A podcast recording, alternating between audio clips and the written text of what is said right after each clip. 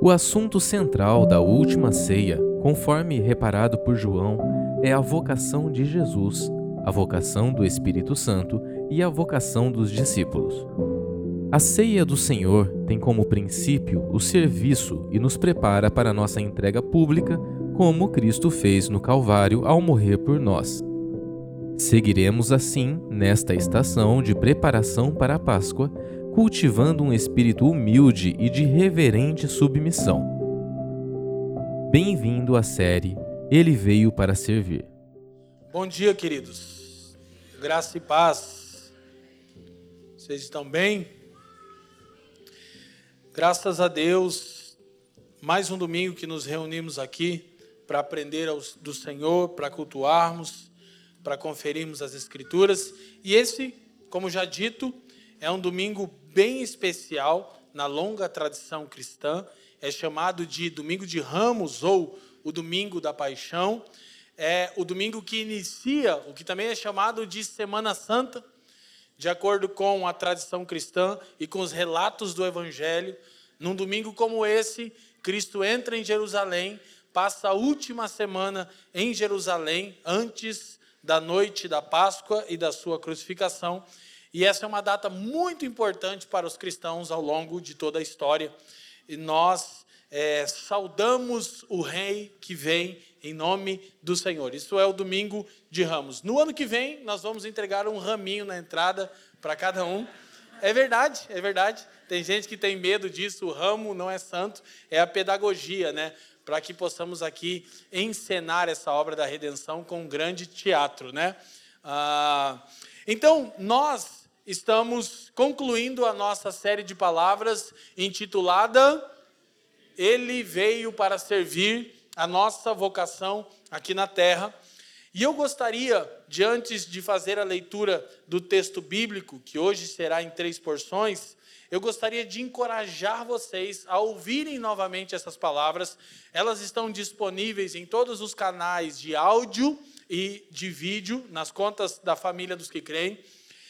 Em especial, eu gostaria de recomendar duas mensagens. A primeira é a mensagem do pastor Felipe Bartoszewski, intitulada Os Problemas do Ativismo Religioso. E a segunda é a palavra do domingo passado do pastor Fabiano Krenk, Reverente Submissão. Eu ouvi duas vezes a palavra do pastor Fabiano. Essa semana eu não estava presente, estava servindo a igreja em Jaraguá do Sul. Eu fui profundamente confrontado com a exposição feita pelo pastor Fabiano Krenk. Alguém mais que estava aqui? Eu gostaria de te recomendar que você ouvisse essas palavras novamente, porque nós entendemos que elas são muito pontuais para nós, enquanto igreja local, e também para essa estação que a igreja brasileira passa. Compreender né, o ativismo religioso e seus males e o verdadeiro serviço cristão. Então, permita-se ser encorajado, desafiado e confrontado por essas mensagens. Depois temos a minha primeira mensagem, a do pastor Leandro Alves, e a de hoje, que vão servir só de cereja de bolo. Mas escute, vou dizer mais uma vez, a palavra do Felipe Bartoszewski e do pastor Fabiano Krenk, por favor, escute essas mensagens novamente. Eu realmente me senti espancado em amor por elas. Alguém mais? Glória a Deus. Então é riqueza para a nossa alma, é salvação para a nossa alma. Nosso texto bíblico hoje, Marcos capítulo 11, versículo 1 a 26. Contudo, nós vamos ler em três porções. A primeira vai de 1 a 11, ok? É justamente o texto que registra esse domingo de Ramos, que dá início à última semana de Cristo quando ele entra em Jerusalém, é também chamado de a entrada triunfal.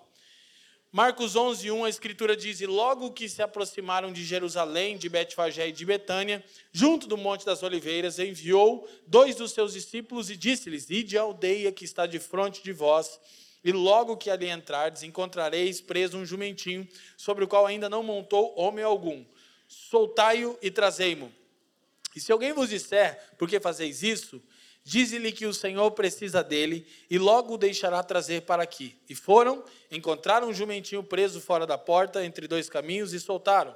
Alguns dos que ali estavam lhes disseram: Que fazeis soltando o jumentinho? Eles, porém, disseram-lhes como Jesus lhe tinha mandado, e deixaram-nos ir. Sete. E levaram o jumentinho a Jesus e lançaram sobre ele as suas vestes e assentou sobre ele. E muitos estendiam suas vestes pelo caminho, e outros cortavam ramos das árvores e os espalhavam pelo caminho. E aqueles que iam adiante e os que o seguiam clamavam, dizendo: Hosana, bendito o que vem em nome do Senhor. Bendito o reino do nosso pai Davi, que vem em nome do Senhor. Hosana nas alturas. 11. E Jesus entrou em Jerusalém, no templo, e, tendo visto tudo em redor, como se já fora tarde, saiu para Betânia com os doze. Oremos. Pai, te damos graças uma vez mais nessa manhã. Erguemos o nome de Cristo Jesus mais alto do que qualquer outro nome. Senhor, humildemente te pedimos que você nos presenteie com espírito de sabedoria e de revelação, iluminando os olhos do nosso entendimento, a fim de que conheçamos a real esperança da nossa vocação. Eu te peço ainda, Pai, que cessem as distrações e inquietações da nossa alma, a começar pela minha e que tudo aqui seja para a glória do teu nome, pelos interesses de Cristo e para o bem do mundo. Nós oramos assim, no precioso nome de Jesus, e quem crê, diga amém. Então, esse é o nosso título. Vamos dizer juntos: um, dois, três. A entrada triunfal. Princípios para o serviço cristão. Então, nós vamos olhar justamente para o texto que embasa essa data do calendário cristão e litúrgico e vamos procurar extrair alguns princípios, os correlacionando com o serviço cristão. Naturalmente, eu não irei forçar o texto a fim de que ele diga o que não está dizendo, mas nós vamos perceber que há é, subjetivamente muitos princípios essenciais para o serviço cristão, corroborando assim com essa série de mensagens. Uma informação para nós a respeito disso: os eventos emoldurados pela entrada de Jesus em Jerusalém, sua ressurreição, são alguns dos mais dramáticos e teologicamente importantes de toda a narrativa bíblica. Esses dias apresentam não só o drama da entrada triunfal, julgamento, última ceia e crucificação, mas também as pungentes orações e ensinamentos proféticos de Jesus. Então, essa última semana, ela é muito rica no relato dos evangelistas e ela é tão singular, há tantos ensinos essenciais para a vocação cristã e a respeito da obra redentora de Cristo, que o Evangelho de João dedica oito capítulos inteiros à última semana de Jesus. É realmente muito importante para nós entendermos os desdobramentos de todo esse quadro. Então, eu quero te encorajar ao longo dessa semana que você leia o texto bíblico, leia os relatos dos evangelistas da última semana. Inclusive, hoje pastor Fabiano Crenque e a Jaqueline é, já liberaram o e-book produzido pela Cultivar e Guardar, com oito devocionais, para começar hoje até o domingo de Páscoa. Foi disparado aí nas redes da família e você pode acessar cultivareguardar.com. Amém? Unindo beleza e teologia. então, alguns princípios que nós podemos encontrar neste texto ah, são ao menos esses aqui, princípios extraídos do texto para o serviço cristão. Vamos ler todos juntos? Vamos lá. Humildade, essência, zelo, fé, oração e perdão. Todos esses princípios estão implicitamente ou explicitamente né, no texto ah, que nós lemos. Nós vamos então fazer isso em três porções, como eu mencionei, e a nossa primeira porção vai do verso 1 ao 11. Deixa eu tentar situar vocês no que está acontecendo para a gente extrair o primeiro princípio dessa porção, o princípio da humildade. Está tão explícito no texto, na postura de Cristo. Esse texto registra o cumprimento profético daquilo que outrora havia sido dito por Zacarias. Zacarias capítulo 9, ele profetiza em Jerusalém, num contexto muito importante, de reconstrução do templo, contexto de reconstrução do templo, que o rei tão aguardado pelo povo de Israel viria de forma humilde, montado em um jumentinho. Está registrado em Zacarias capítulo 9, todo o capítulo.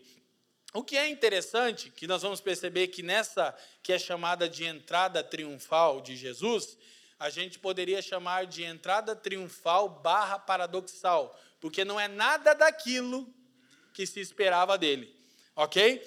E é também curioso entender quantas vezes Jesus faz o mesmo movimento. Ele entra no templo, sai do templo. Entra no templo, sai do templo. Entra no templo, sai do templo. O contexto de Zacarias, voltando-se para a profecia, era exatamente a reconstrução do templo. Zacarias é um profeta pós-exílio babilônico, profetiza junto com seu conservo Ageu, e a palavra profética de Zacarias tem um único objetivo: reconstruam, purifiquem, reparem, restaurem a casa do Senhor. Por que, que isso tem a ver de imediato com a gente? Há uma relação direta entre o templo e o serviço cristão. Porque no primeiro pacto, o templo representava o ápice e o lugar onde se prestava serviço a Deus. Então nós vamos perceber que nesse capítulo Jesus entra e sai várias vezes do templo, por uma razão muito importante que já já vamos observar. Então, novamente, Zacarias está profetizando para o povo que deixou o cativeiro babilônico, a fim de que reconstruam, reparem, purifiquem, restaurem o templo do Senhor. Cristo entra cumprindo a profecia de Zacarias, ele vai direto para o templo. OK? E ele vai fazer exatamente o que Zacarias havia profetizado. OK? Então, o texto de Zacarias vai nos dizer o seguinte: Alegra-te muito, ó filha de Sião, exulta, ó filha de Jerusalém. Eis aí te vem o teu rei, justo e salvador, humilde, montado em jumento, num jumentinho, cria de jumento. Destruirei os carros de Efraim e os cavalos de Jerusalém, e o arco de guerra será destruído. Ele anunciará paz às nações. O seu domínio se estenderá de mar a mar, e desde o Eufrates até as extremidades da terra. Então, a profecia que Cristo está cumprindo registrada em Zacarias, no contexto da restauração do templo. Zacarias profetizou a fim de que o povo fosse fortalecido na missão de construir o templo do Senhor, de novo, o lugar que fala do nosso serviço prestado a Deus, aí a relação direta com o serviço cristão. Zacarias, Zacarias usa uma base para profetizar, para encorajar. É, reconstruam o templo do Senhor, restaurem, reparem, porque um dia o Senhor habitará nele. Então, quando a gente olha direto para os eventos da entrada triunfal, algo nos salta. Na primeira entrada de Jesus no templo, nós lemos o versículo 11, acontece uma coisa curiosa. Ele entra em Jerusalém, o que é chamado de entrada triunfal, eu acrescento barra paradoxal, ok? Ele entra no templo e faz isso aqui, ó. O texto diz que ele dá uma boa olhada e sai. Primeira inspeção concluída com sucesso. O Messias virá e habitará nesse templo. Então, quando o Messias chega, a pergunta é: ele habitará nesse templo? Traduzindo para os nossos dias, ele recebe o serviço que estamos oferecendo a ele? Primeira verdade elencada que eu vou relembrar: Cristo virá inspecionar o nosso serviço. Inclusive, essa profecia vai aparecer em Zacarias 14 e depois em Malaquias 3. Talvez o texto de Malaquias 3 seja um pouco mais conhecido. O profeta Malaquias diz: Aqueles, Aquele a quem vocês clamam virá. Lembra dessa música? Virá o seu santo templo. Mas quem subsistirá o dia da sua vinda? Ele será como o lavandeiro, como o ourives que purifica a prata e o ouro. Então o povo clama para que ele venha. Ele veio.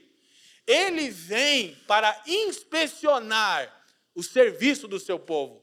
E a pergunta agora é: ele recebe, ele habita nesse templo, nessas condições? Então, nós vamos perceber que esse movimento de entrar e sair do templo fala das muitas inspeções que Cristo, como Messias prometido, está fazendo. Agora, uma coisa curiosa: o rei vem de maneira humilde, montado em um jumento. Verso 9. Essa é a profecia a respeito da primeira vinda. Mas Zacarias, assim como todos os outros profetas do primeiro pacto, eles não viam o grande intervalo de tempo que separava a primeira vinda da segunda vinda o tempo dos gentios, como aparece em Daniel em Apocalipse, eles não entendiam, então ele profetiza uma coisa completa. Eu costumo dizer que os profetas viam um quadro da obra da redenção. Eles só profetizavam o que estavam vendo: criação, queda, redenção, consumação. Eu não estou falando de cronologia, eu nem sei que havia uma cronologia. Daí a frustração das pessoas ao esperarem que Cristo fizesse o quê? O verso 9 fala a respeito da primeira vinda. Nas palavras de John MacArthur, as duas vindas de Cristo são comprimidas como se fossem uma. O verso 9 refere-se à primeira vinda. Vem humilde, montado em um jumento, está cumprindo na entrada triunfal. Já o 10, a segunda vinda, ele destruirá as armas de guerra, ele estabelecerá paz. Então as pessoas estão esperando que Cristo, o Messias, naturalmente seja um líder político barra militar. E é daí que começa o paradoxo da entrada triunfal. Então, quando nós estamos aclamando, Osana o que vem em nome do Senhor, bendito é o reino do nosso pai Davi, o que eles estão dizendo, em outras palavras, é: você é o descendente de Davi, portanto, o herdeiro legal do trono, portanto, o Messias e líder militar que dizimará os oponentes e os gentios e estabelecerá Jerusalém e Israel como louvor da terra. Aí lá vem o líder poderoso militar. Look at me, olhem para mim, montado num jumento, na seguinte passada. Uh, o Messias chegou. Ele vai estabelecer o seu reino. Eu fico imaginando, inclusivamente, de fato não tem nada de cômico nisso. Mas se fosse filmado, nos nossos dias viraria um meme. Fala a verdade. O tão aguardado Messias chegou. Imagina ele descendo o Monte das Oliveiras com um bando de pobre vindo de Betfagé e de Betânia. Betfagé significa casa de figo, Betânia significa casa de pobre. E Jesus gostava dessa região porque tem figo na casa dos pobres de espírito. Já já ele vai encontrar uma figueira que tem aparência, mas não tem essência, que é o segundo princípio. Mas lá vem o rei vitorioso, na passada do jumentinho. É quase cômico, mas há uma pedagogia.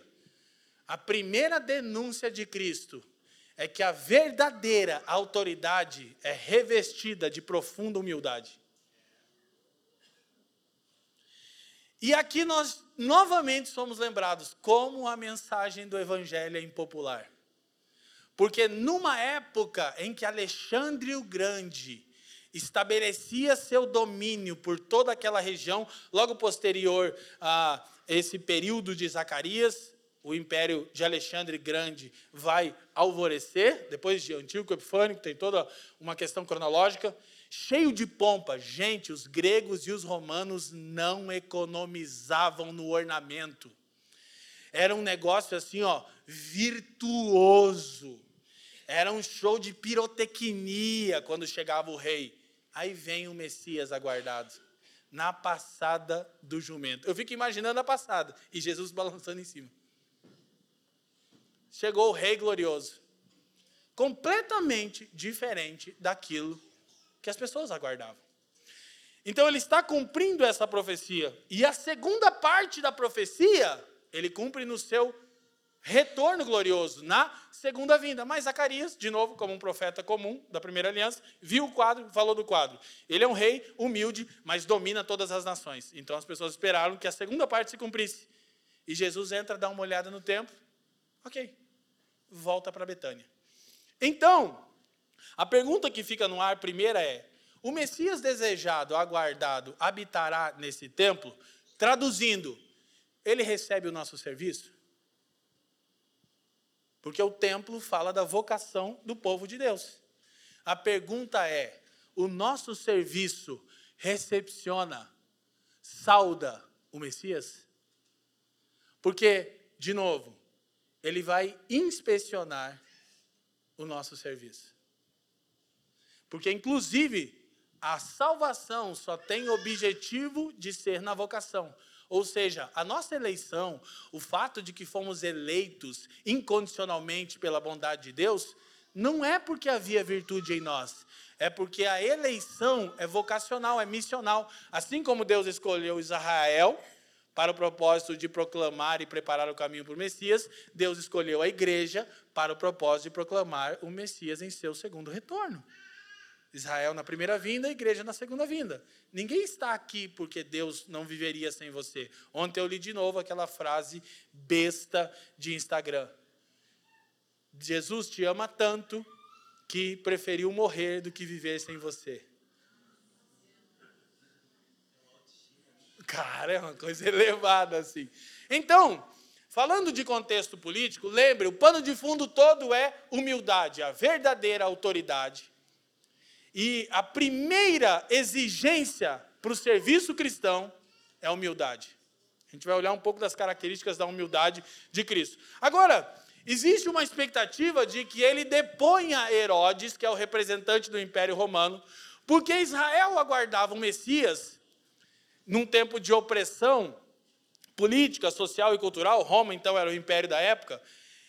E os judeus diziam que a nação de Israel estava em caos por causa daquele poder político, sociopolítico de Roma. E Jesus, quando entra em Jerusalém, ele não vai para o palácio de Herodes. Porque quando eles clamam o seguinte: Bendito o que vem em nome do Senhor, bendito é o filho de Davi. Eles estão dizendo o seguinte: você é o herdeiro legal do trono. Graças a Deus, a opressão de Roma, abaixo o PT, quer dizer, abaixo Roma. O problema nosso é esse império de cor vermelha, que era Roma, tá? Não entenda mal. Qualquer... Esse é o nosso real problema. Só que Jesus não vai para o palácio, ele vai para o templo. Por quê? Porque a condição do palácio reflete a condição atual do templo. Dita em outras palavras, o governo de uma nação é o reflexo de como está o sacerdócio dessa nação. O palácio é sempre um mero reflexo do templo. O problema não era Roma, o problema é o pecado e o orgulho de Israel. O problema não é um governo tirano, socialista ou qualquer coisa que você puder usar, ou fascista. O problema é você. o problema é que você é orgulhoso. O problema é que eu sou orgulhoso. O problema é que somos autossuficientes. O problema não era Roma. E o problema não é nenhum desses que nós elencamos, o problema é o pecado enraizado em nós. Então Jesus não vai para o templo entrar no conflito com Herodes, para o palácio, perdão. Ele vai para o templo, como quem diz: primeiro eu vou inspecionar e assentar os ponteiros com o meu povo. Porque a intenção de Jesus é o templo, não o palácio. Porque ele já é rei. Ele não, ele não carece de governo, ele governa de uma eternidade a outra, amém? Então é importante termos isso em mente. Agora, o cenário é que a multidão começa a clamar Osana, que transliterado significa ó, oh, salva-nos de quem? De Roma. E o Senhor estava, eu estou vindo salvar vocês de vocês mesmos. Então, a multidão que clamou Osana, quando viu ele cumprindo a profecia de Isaías, de Zacarias, também Isaías, a gente já vai ver lá adiante, chegou o Messias prometido, graças a Deus. Foi a mesma multidão que depois, frustrada com aquele rei, rei humilde, exclamou: crucifica-o. Não é ele. Como Pedro, quando aquela criança diz: Eu vi ele. A escritura diz que Pedro ele asseverou com a criança: Eu não tenho nada a ver. Não sei do que você está falando. Por quê? Porque aquela esperança de, ser, de ter o seu desejo satisfeito frustrou toda a multidão. Mas o que nós temos nesse contexto todo? A humildade de Cristo, a distinção de como no reino de Deus, o reino invertido de Deus, se mede autoridade e serviço. E Jesus se revestiu de humildade. Jonathan Edwards, falando a respeito da humildade de Cristo, disse: na pessoa de Cristo reúnem-se infinita glória e a mais profunda humildade. Isso é tão paradoxal para nós que não conseguimos imaginar alguém cheio de glória humilde. Porque até o que nós consideramos glória, as Escrituras consideram vaidade. Cristo, gente, de novo, visualiza a cena de um cara com um bando de pobre de Betfagé, de Betânia, com os pescadores tudo largado, xocholento, montado num jumento na passada. Chegou o rei e disse: Meu Deus, isso é uma piada. Porque a verdadeira autoridade se reveste de profunda humildade. Então, é uma coisa impopular. Por quê? Porque nós amamos a aparência, as honrarias, os likes, os aplausos. E o que, que vende no evangelicalismo brasileiro? Esse tipo de coisa. Você será honrado.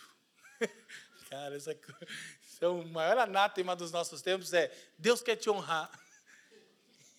Deus quer me honrar. Vocês estão rindo?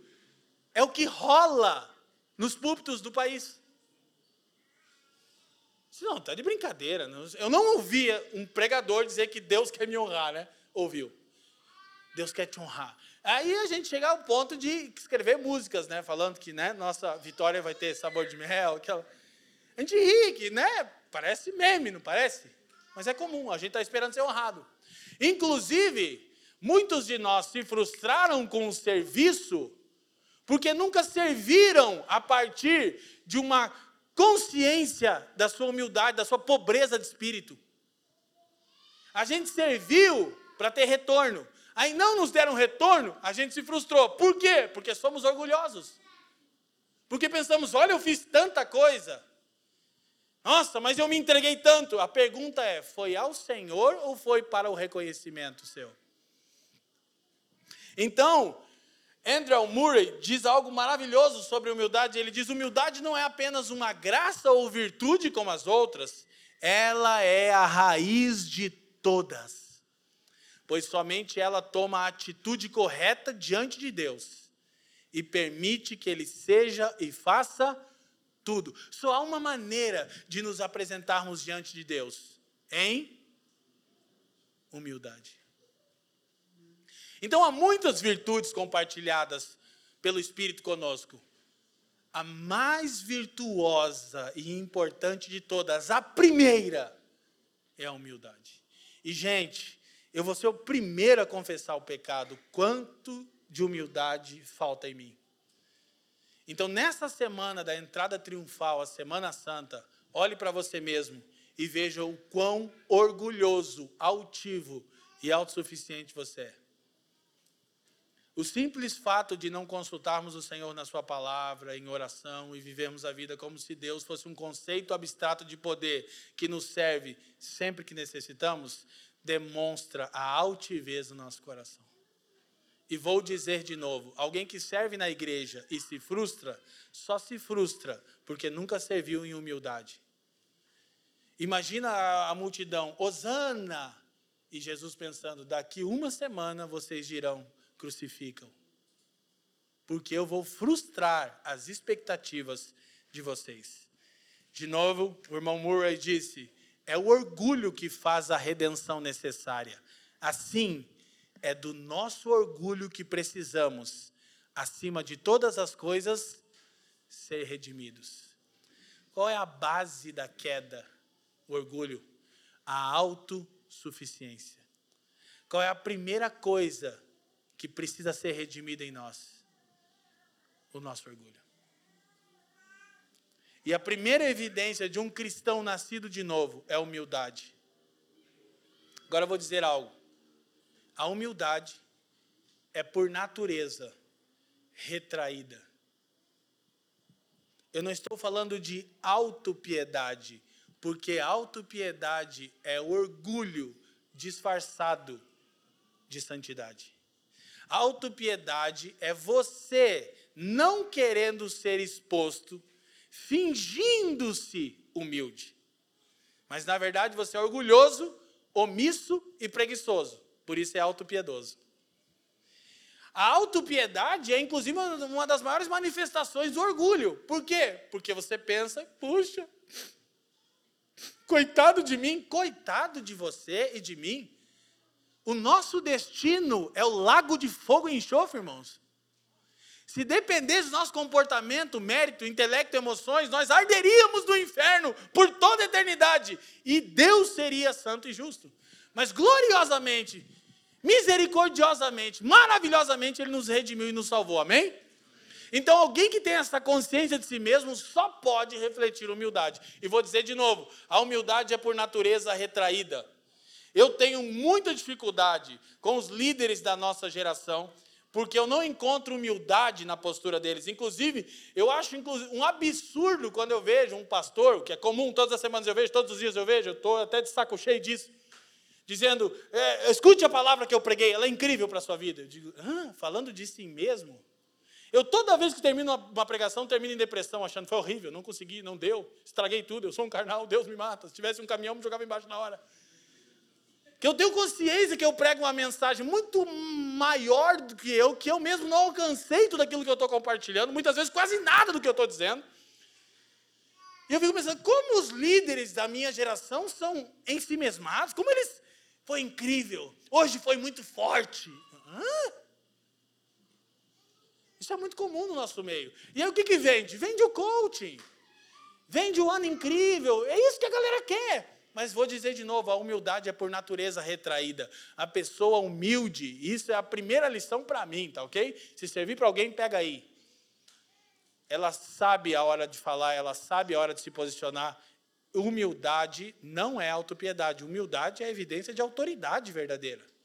Mas você sabe que a autoridade que você exerce não é tua. Vem do Senhor que te redimiu e só te deu autoridade para servi-lo, para executar a sua vocação. Quem está me entendendo? Amém? Então, algumas características práticas para cultivarmos humildade. Primeiro, considere no seu coração que você é menor do que os outros. Fácil, né? Sem o Espírito de Deus, quem consegue nutrir isso? Ninguém. Mas aí tem aquelas lições práticas, entendeu? Não é tão fácil manter isso, é só lembrar todos os dias de quem você é de verdade, porque aí vai ficar um pouco mais fácil. Porque você e Deus sabem quem você é, né?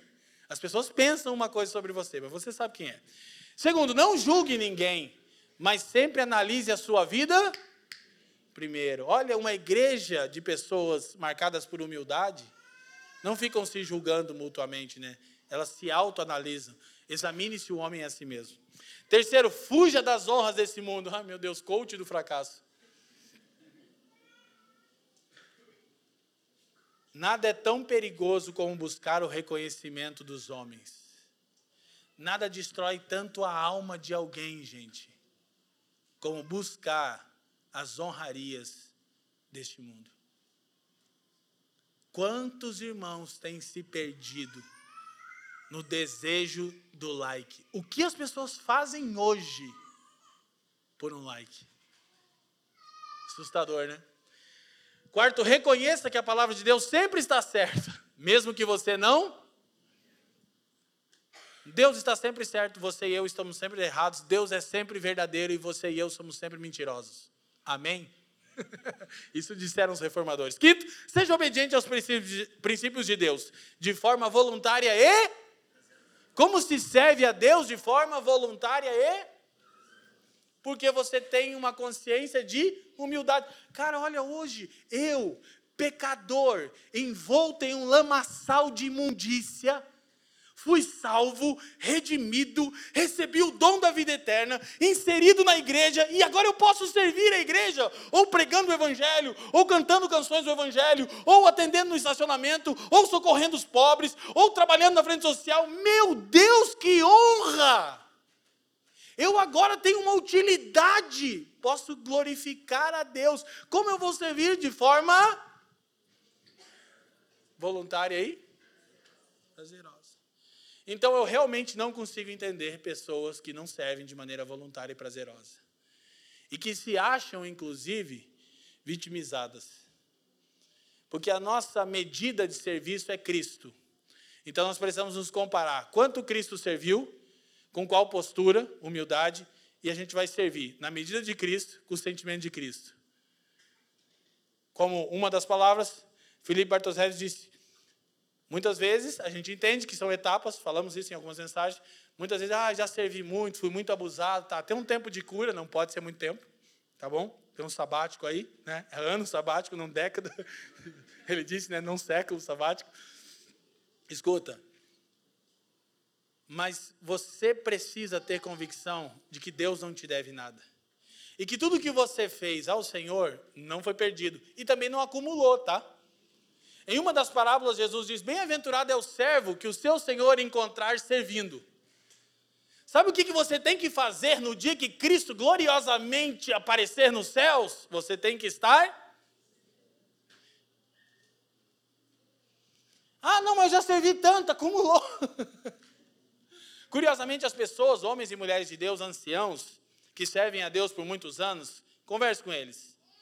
O maior desejo deles é ter mais vigor para continuar servindo. Ninguém pensa, não, eu servi uma vida inteira, agora vou jubilar. Tem uns irmãos que jubilam, né? Vou jubilar, agora vou, vou descansar do ministério. Na Disney, é sempre na Disney. Então, então, honra, olha só, humildade, de acordo com Romanos 12, 3, vemos nesse texto. Vamos ler juntos? Ninguém pense de si mesmo além do que convém. Isso é humildade. Humildade é olhar para si mesmo com as lentes do Evangelho. Somos pecadores depravados, contudo, redimidos e amados. Então, humildade não é uma postura de autodepreciação. Não faça isso, irmão. Olha como eu sou humilde, o asceticismo dos monges. Isso não é humildade. Humildade é não pensar de si além do que convém. Olha que prática maravilhosa. Olha para você, olha para Jesus, para o Evangelho e diga: como eu devo pensar sobre mim mesmo? Claro que a tendência vai ser depressão, né, de cara. Né? Aí você, mas calma, Cristo me redimiu. Aleluia, porque é uma boa notícia. Que no começo já bate o deprê. O deprê já dá, o cabelo já cai na cara, bota uma música emo, entendeu? Vai ouvir o Kurt Cobain do Nirvana e você já quer se enforcar no banheiro. Aí você, não, mas Cristo me redimiu e me deu uma vocação, servi-lo e servir aos homens para a sua glória. Amém? Mas olha, aí vai estar sempre Aí quando você serviu, se entregou, foi generoso financeiramente, né? Ontem a gente falou aqui, ontem tinha quase 50 novos irmãos se unindo à família. Glória a Deus, gente. No intro à família. E a gente falou sobre finanças, a gente não entende leis que obrigam as pessoas a, a dizimar e ofertar, a gente entende um coração regenerado na nova aliança. Aí tem gente, não, mas agora então não sou mais obrigado, não faço nada. Está evidenciando que, na verdade, você não nasceu de novo que quando somos livres, nós podemos exercer a nossa generosidade, o nosso serviço a Deus. Amém? Segunda porção, vamos correr, Marcos 11, verso 12 ao 14. Projeta para nós, por favor. E no dia seguinte, quando saíram de Betânia, teve fome, tendo fome, e tendo, perdão, e vendo de longe uma figueira que tinha folhas, foi ver se nela acharia alguma coisa, e chegando a ela, não achou, senão folhas, porque não era tempo de figos. E Jesus falando, disse-lhe: Nunca mais alguém coma fruto de ti, para sempre. E os seus discípulos ouviram isso. Gente, quem já ficou com dó da figueira alguma vez na vida aqui? Fala a verdade. A primeira vez que eu li esse texto, eu imaginei o seguinte: eu falei, já sei. Porque Jesus chegou em Jerusalém, entrou no templo, deu uma olhada, viu o caos, voltou para Betânia e volta de manhã. Então eu pensei, cara, ele não dormiu bem. Está estressado, viu o caos do templo, passou na figueira, foi catar um figo num dia, maldito seja! Estressadão indo para a cruz. Mas isso não corrobora com a conduta do Senhor no Getsemane.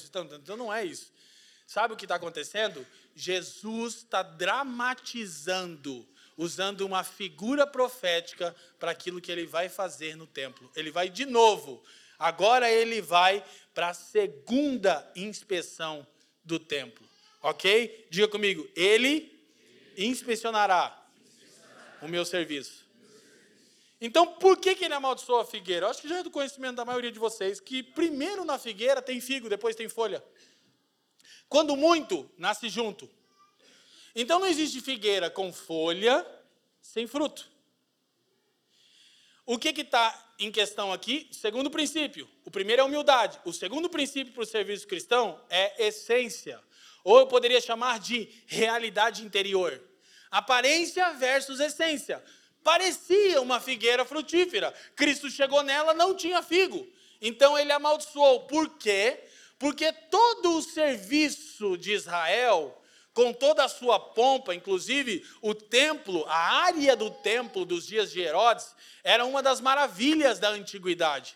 Todos aqueles que visitavam Jerusalém nos dias de Herodes e de Jesus registraram, os historiadores, que a vista que você tinha da área do templo era magnífica, de maneira tal que os discípulos, daqui a pouquinho, vão dizer: Mestre, olha só que edificações! E Jesus está dizendo: parece que tem realidade espiritual, aparenta ter fruto, mas não tem. Então ele amaldiçoa aquela figueira e diz: nunca mais ninguém coma de ti fruto, para sempre. Ou seja, ele estava encerrando toda a atividade do sacerdócio de Israel com aquela profecia dramatizada na figueira. Mas o templo continuou de pé por muitos anos. Porque Deus declara as coisas terminadas antes de que elas sejam removidas. Então tem muita coisa que parece igreja. Tem muita gente que parece crente, mas Deus já abandonou faz muito tempo. Olha, mas que bênção! Olha, né? Amplo estacionamento, quando a gente brinca aqui, que é uma piada interna. Porque hoje, como que a gente mede? Chegamos ao ponto de medir uma igreja saudável pela estrutura dela. Acho que hoje é bem pontual, porque os dois ar-condicionados fundiram ontem no, no Intro a Família. Por isso que está quente assim. Entendeu? É bem propício.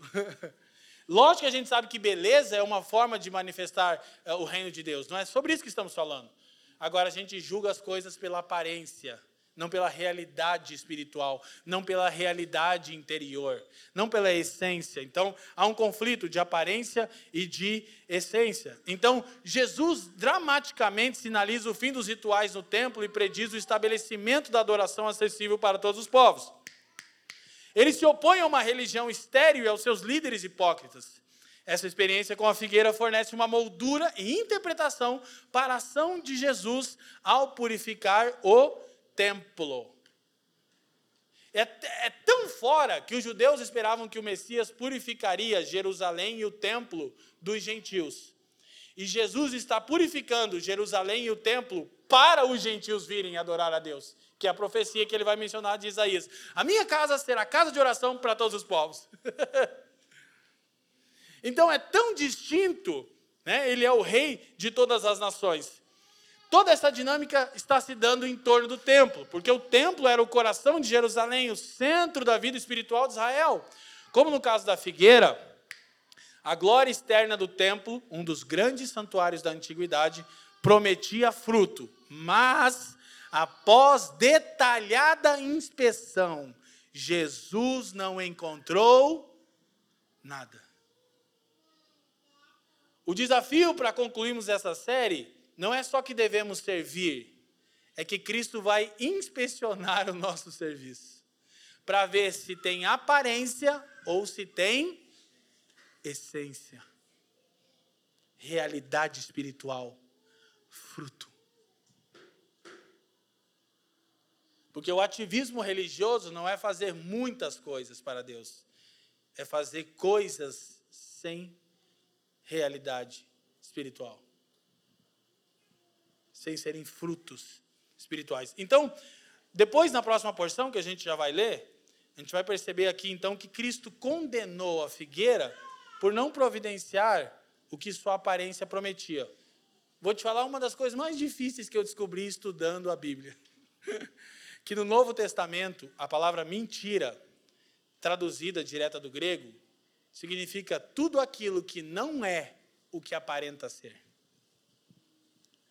Pergunta: Você é uma mentira? Eu sou uma mentira? Aparentamos ser o que não somos?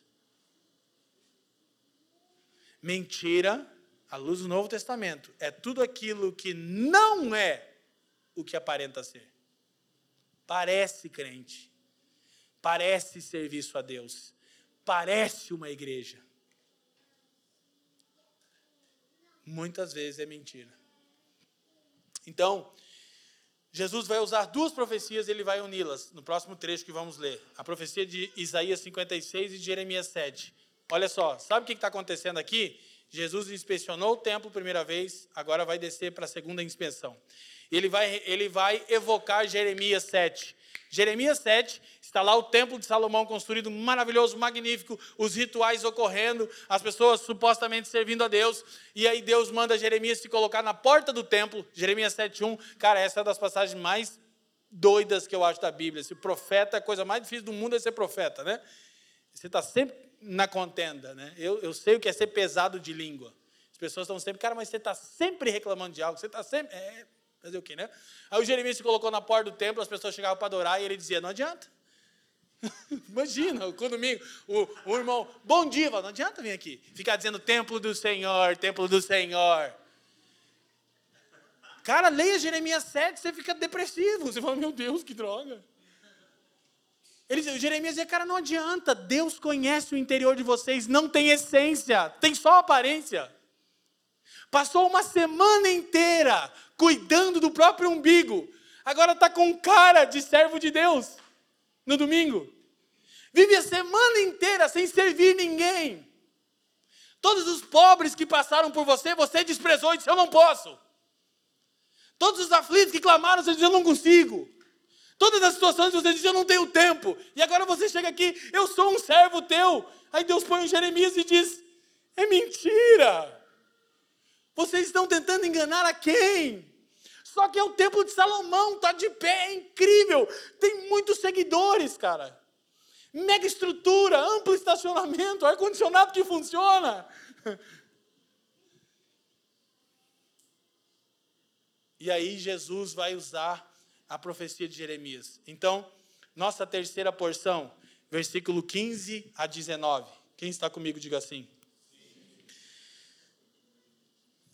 Agora vamos tratar do princípio do zelo. Digam comigo: humildade, humildade. essência, zelo.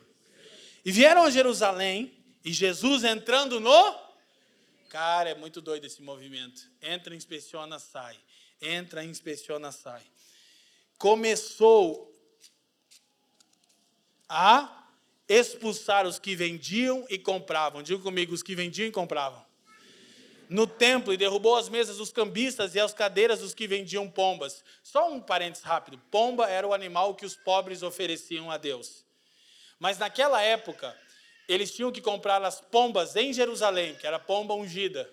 De Israel, cara. Poxa, que que é isso? Você acha que isso começou agora? A viagem profética para Israel vai mudar a sua vida. Você precisa ir comigo. Entendeu? É, o pastorzinho tratou com uma empresa, ele está ganhando uma multidão de dólar nas costas dos crentes otários, me desculpem, que estão cantando e chorando lá em Jerusalém, que parece mais uma Aparecida do Norte. Pesado, né? Já duas vezes algumas empresas me convidaram, pastor, faça uma caravana, eu vou fazer uma caravana para o inferno, irmão, com vocês. Porque se você conseguir 50 pessoas, você ganha um, um dinheiro legal, nas terras santas. Aí os pobres estavam sendo extorquidos. Tinha que comprar pomba. Mas a pomba em Betfagé era 1,60. A pomba em Jerusalém estava inflacionada. O dólar subiu. Já era 7,80 a pombinha, né? Então Jesus entra e vê todo aquele caos no templo. E o texto diz: e não consentia que ninguém levasse algum vaso pelo templo, porque a área do templo tinha virado o atalho mais curto para cruzar Jerusalém com o comércio. Aí Jesus disse: Não, vocês estão de brincadeira comigo. Agora o templo virou um atalho. E os ensinava dizendo, 17: Não está escrito, a minha casa será chamada por todas as nações? Casa de oração?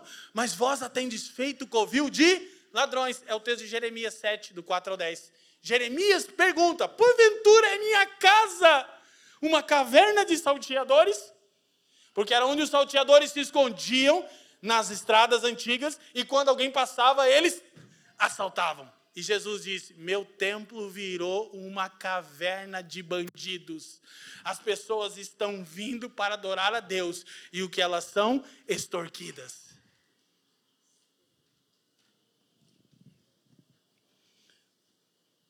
Complicado, né, gente?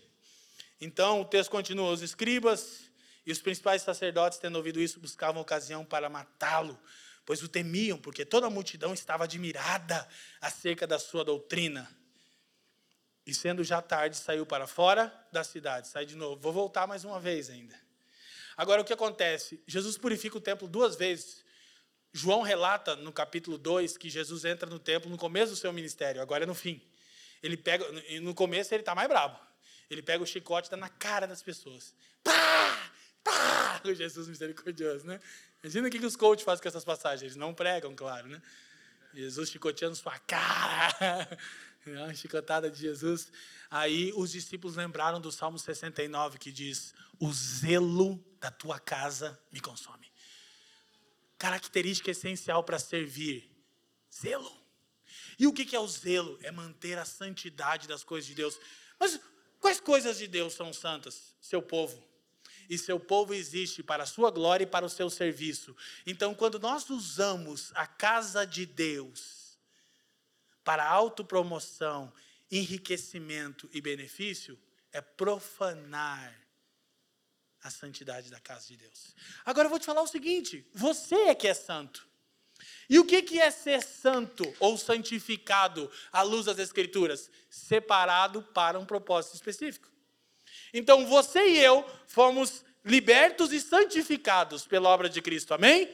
Significa que fomos separados para o serviço de Deus. Pergunta: sua vida essencialmente glorifica e serve a Deus? Ou essencialmente serve você? Porque se serve você, você está se autoprofanando. E você está roubando o que é de Deus. O que? Você mesmo. Quem está me entendendo? E aí, de novo, a gente tem sempre as justificativas, o porquê nós não nos entregamos mais a Deus e ao serviço do próximo. Porque não dá, porque não posso, porque não tem, porque minha vida é mais difícil, porque você não entende, porque. Tem sempre uma justificativa. Só que ele virá inspecionar o nosso serviço. Quem está me entendendo, diga assim.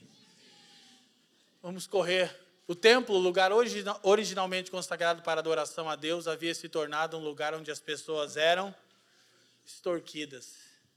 Agora eu vou falar para os irmãos. Eu nem tenho, talvez, 1% do zelo que Jesus tinha. Mas o 0,000 que eu tenho me perturba de ver as pessoas usando a igreja para enriquecimento ilícito. Porque eu não consigo ficar quieto. Volta e meia as pessoas me perguntam: por que, que você está toda hora contendendo com alguém ou com algo? Algo digo, porque o zelo da casa do Senhor me perturba.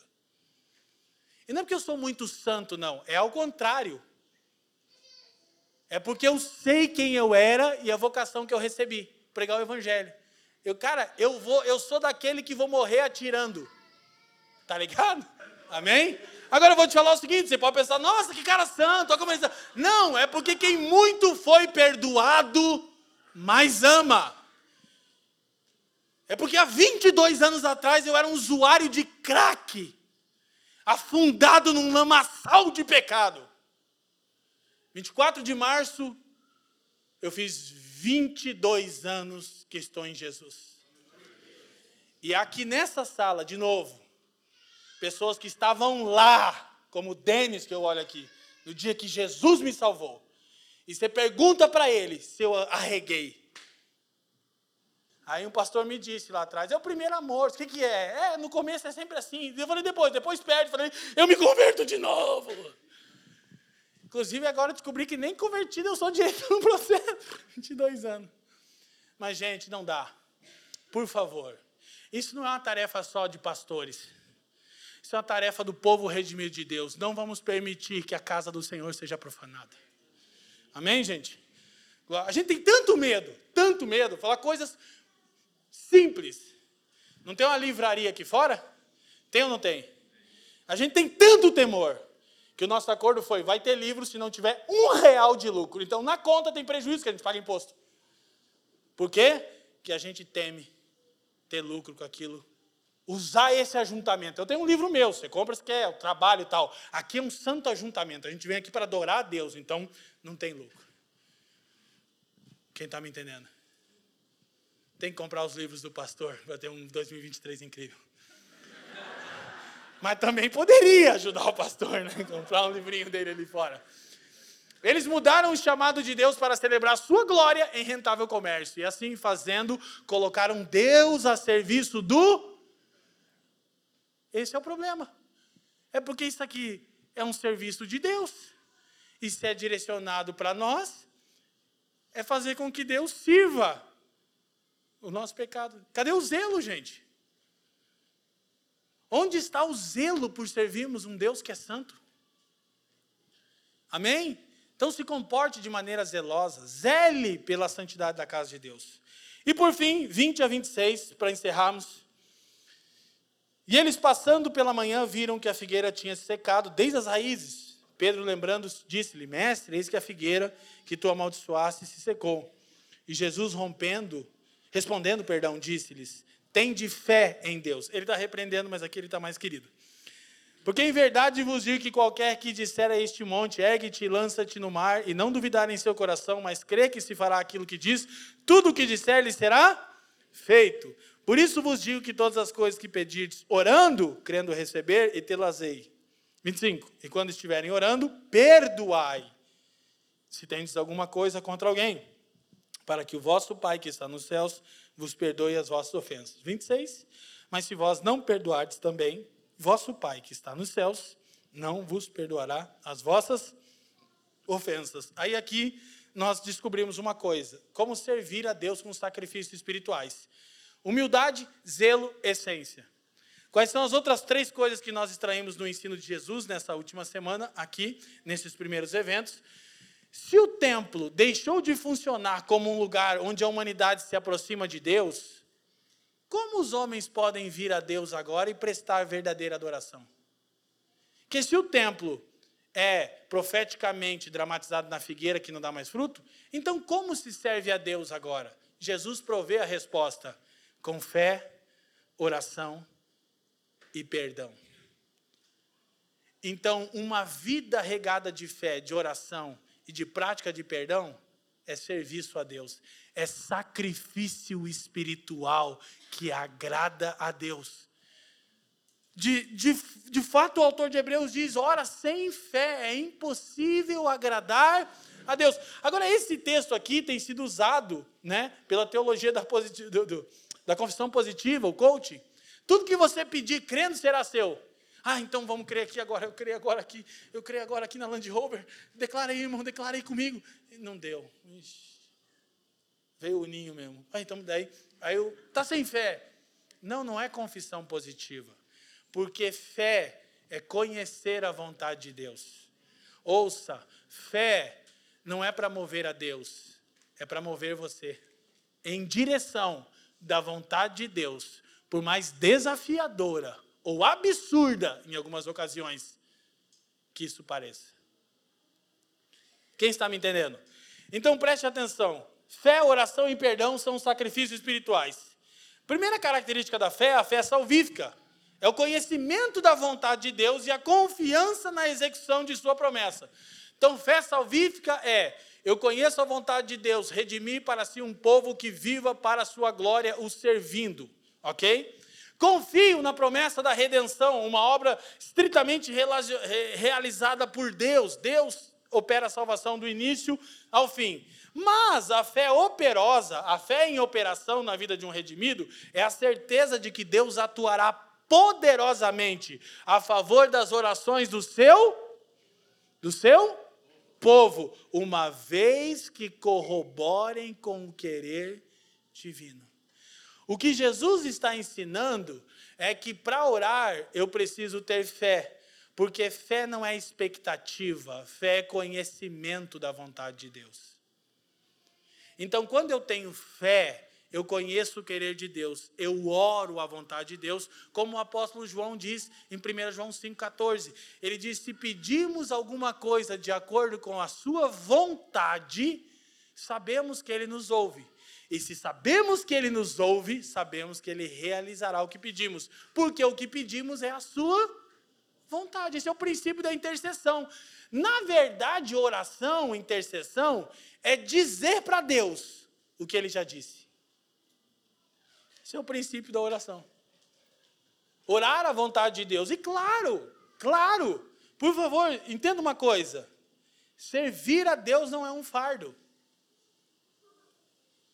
Nós não fazemos apologia à pobreza, não somos franciscanos, tem que ser bem pobre para ser humilde, não, tem que ter pobreza de espírito, pode ser multimilionário, mas pobre de espírito. Ninguém pense de si mesmo além do que convém, quem está me entendendo?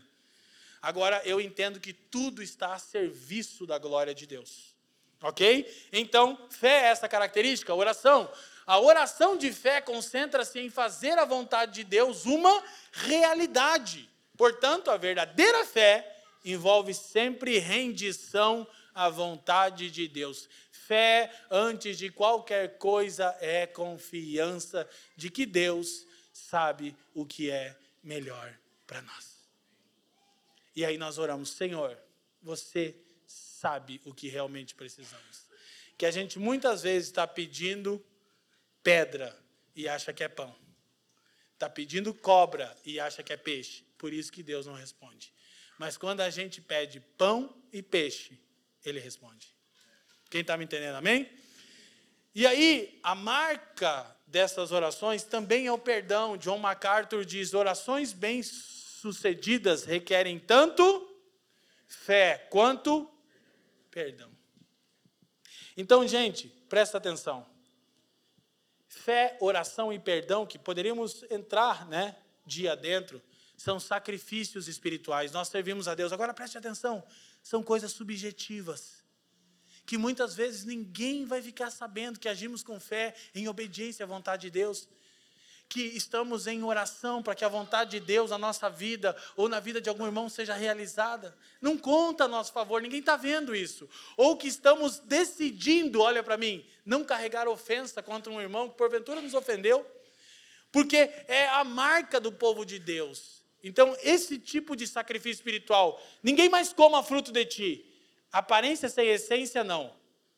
Agora, muitas vezes a essência não tem boa aparência. O reino de Deus muitas vezes não tem uma boa aparência aos nossos olhos, mas tem aquilo que o Pai procura. E por fim, então nós entendemos a nova vida no reino do Messias, da entrada triunfal, ele está vindo anunciar o reino, porém ele é já e ainda não. Ele começou, mas ainda não está pleno. Então, como se vive nesse reino invisível? A nova vida no reino não só inclui uma relação pessoal com Deus, expressa por fé e oração, mas também uma relação justa com os homens, evidenciado pelo perdão. Essa é um tipo de comunidade esse é um tipo de serviço que se presta a Deus. Pessoas redimidas, cultivando humildade, zelo, essência, fé, oração e perdão. Isso é um tipo de vida que agrada a Deus, gente. Quantos me entendem? Amém? Vamos orar pedindo ao Senhor essas virtudes? Eu acho que é o que nos cabe agora é pedirmos ao Senhor essas virtudes. A entrada triunfal do Senhor nesse domingo de Ramos nos lembra que o reino já opera entre nós.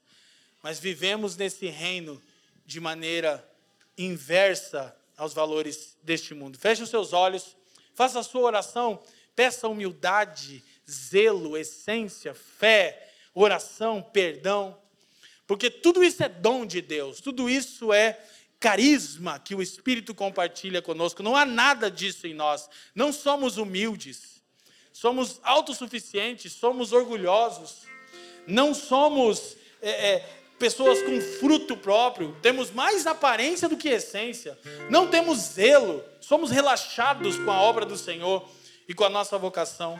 Falta-nos fé quase que constantemente. Oramos pouquíssimo, muito menos do que deveríamos. E o que dizer da dificuldade de perdoar aquele que nos ofendeu? Portanto, oramos nesse domingo de Ramos. Pai, nós te pedimos pelo seu Espírito agora, mediante a exposição da Sua palavra, produza em nós essas virtudes, Senhor. Num dia onde nós lembramos a última semana, a resolução do seu filho, nosso Senhor, em se entregar para cumprir a sua vontade, Senhor. Senhor, que seja encontrado em nós uma pobreza de espírito, pensar sobre mim da maneira que é conveniente, Senhor. Que haja em cada um de nós essência, realidade espiritual, que sejamos muito mais do que aquilo que as pessoas conseguem enxergar, que tenhamos raízes profundas em Ti, nós pedimos, Senhor. Pedimos zelo e comprometimento, Senhor, com as Suas coisas santas e sagradas. Pedimos como os discípulos que você, Senhor, aumente a nossa fé. Nos ensine que fé é conhecimento do seu querer. Nos desperte para uma vida de oração e nos dê o perdão como um dom, assim como recebemos. Nós oramos, Senhor, no seu precioso nome, Jesus. Obrigado por nos ouvir. A Família dos que Creem é uma igreja local em Curitiba comprometida com o Evangelho e a vida em comunidade. Para nos conhecer melhor e manter contato, acesse famíliadosquecreem.com.br.